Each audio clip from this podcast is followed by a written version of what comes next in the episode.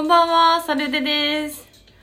あの、去年の11月ぐらいに、携帯を iPhone X から iPhone 12にしまして、で、そこから今キャンペーンで、PayPay1 万円分をプレゼントしているので、この機会にぜひ PayPay 始めてみませんか？ということで、PayPay を始めました。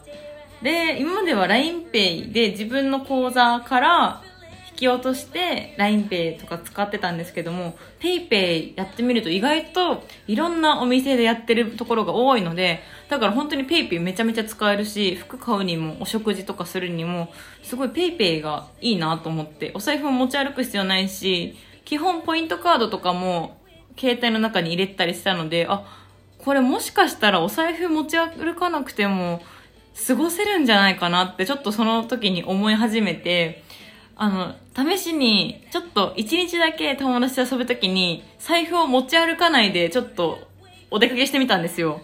そしたら意外と PayPay だけでいけて、うん。友達とかと割り勘するときも、あ、私 PayPay で払っとくから、ちょっとお金だけ割り勘分ちょうだいって言って、で、だから無料で1万円分をもらってるわけだから、まあ友達からもらうと、まあ、一応プラスにはなるじゃないですか。あ、やったみたいな。ちょっと嬉しいなみたいな。まあ得した気分になるじゃないですか。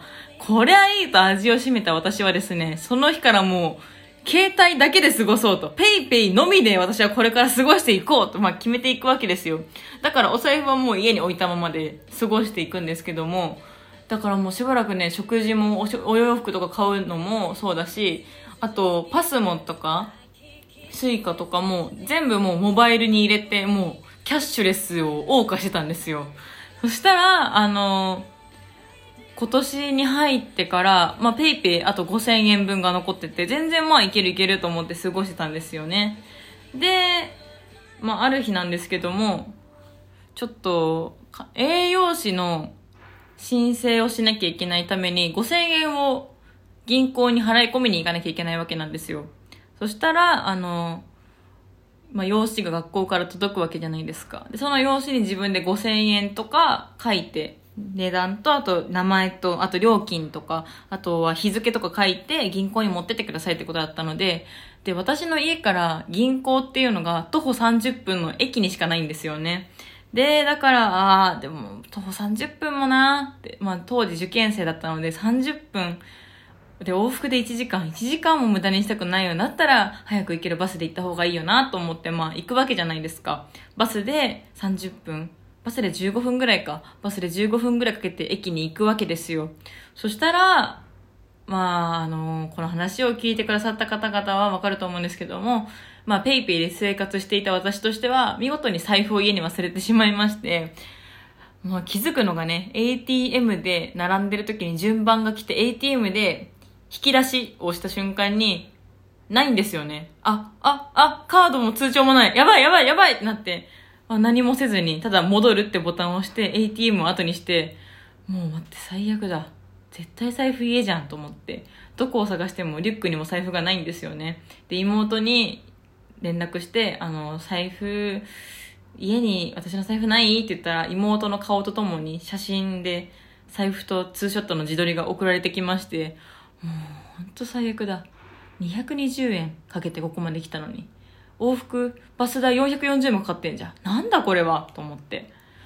ああ、せっかく来たのに。で、しかも払い込みあさってまでやんなきゃいけないし、明日また行かなきゃいけないんだと思ったんですけども、そうだ私の家の近くにはゆうちょ銀行があるじゃないか。ゆうちょ銀行で振り込めばいいんだと思って。で、家の近くのゆうちょ銀行で下ろして、で、まあ、ゆうちょ銀行の窓口に行くわけですよ。で、窓口も全然混んでないし、番号札取ったら34番。今呼ばれてる番号札は33番。あ、もう次じゃん。あ、なんだ？よかったよかった。これで最初からすればよかったんだ？なんだ。440円かけて行ったの。めっちゃ無駄だったわ。なんだ？と思って、まあ、34番呼ばれました。あの、窓口に行きます。で、振り込みの用紙を渡します。そしたら、あの、ゆうちょ銀行の方が、すごいその紙を不思議そうに見るんですよ。何これみたいな。なんかもう初めて見たような紙だぞ。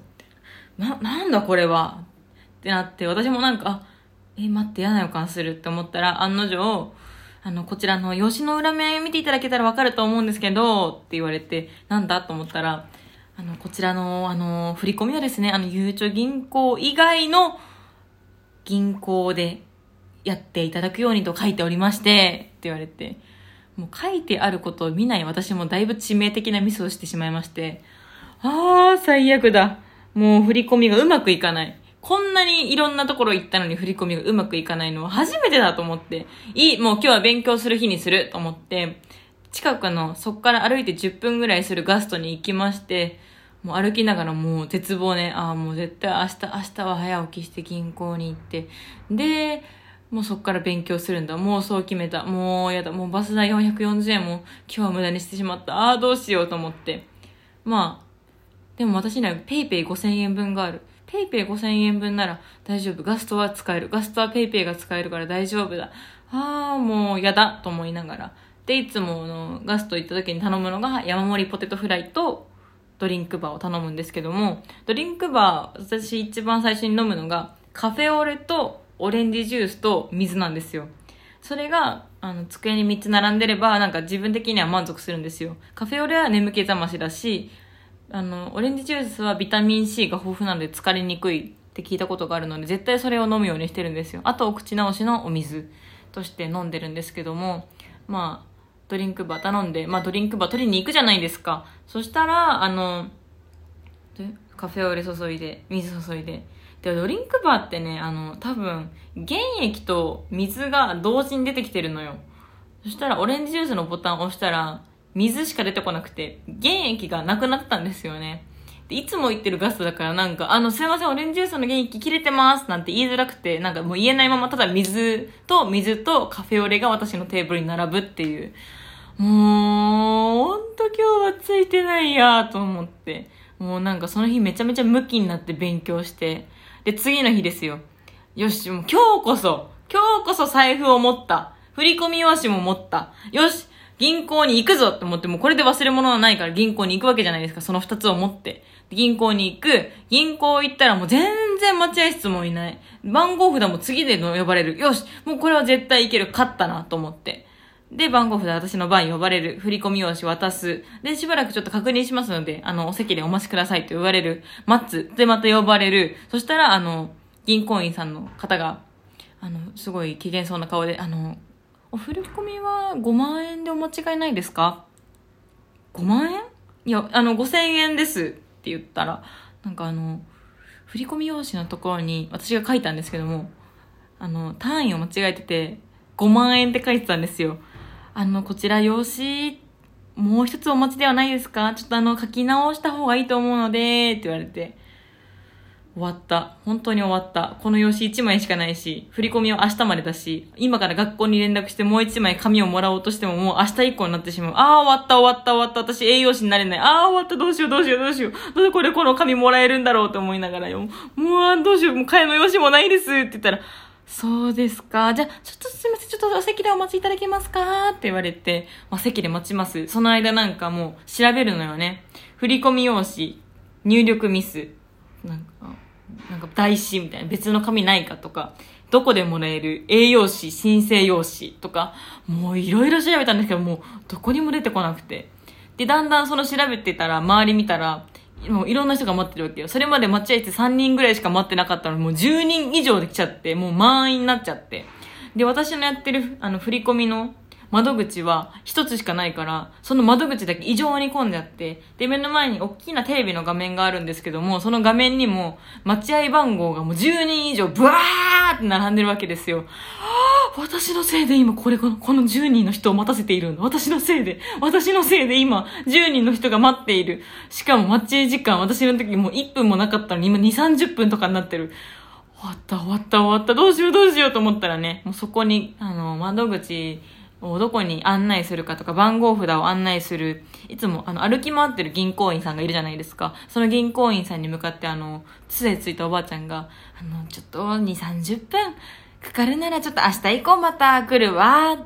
もう大変もうお待たせいたします。すいません、お待たせいたしました。すいません、あの、また明日お待ちしておりますので、って言って、もう、そのやりとり見てもう、唖然として、あのおばあちゃん、足が悪くて杖ついてるのに、ここまで来てくれたのに、着いたら30分待つことになってる。これ私のせいで今30分待って帰ることになって、また明日来なきゃいけない。はあ私がキャッシュレス生活を始めたとばっかりこんなことになっているって思ったら次隣見たらおじいちゃんが振り込み用紙持ってあの貧乏ゆすりしてて、はっこのおじいちゃんすごいイラついてる。私のせいで。これ待たせてるのが私が原因だって思ったら多分このおじいちゃんに殴られるんじゃないかと思うぐらい、もうビクビクしちゃって、ああ、キャッシュレスにしなきゃよかったって思いながらもうビクビクしてて、そしたらなんか銀行員のよあの呼ばれて番号札私だってなって言ったら、今回はですね、あの、まあ、特別にということで、はい、あの、大丈夫ですので、はい、あの、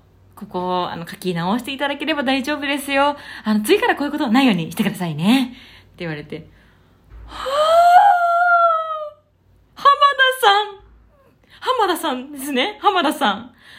もう、あの、名札をね、見てね、浜田さんって覚えたんですけども、あの、銀行員のね、浜田さんにはめちゃめちゃ感謝しております。もうこれからはね、ペイペイを使わないようにしたいと思います。もうペイペイ生活はコリゴリですね。もう、いやもう完全に私が悪いんですけども、ペイペイはこれから使わないようにしたいと思います。言うてもあと5000円分のぐらい残ってるんですけど、この使い道はどうしましょうかね。本当に後悔しておりますね。まあ無事ね、栄養士の免許取れたということで、まあそれはそれで良かったですね。はあ、本当に良かった。浜田さんにマジで感謝しております。ありがとうございました、浜田さん。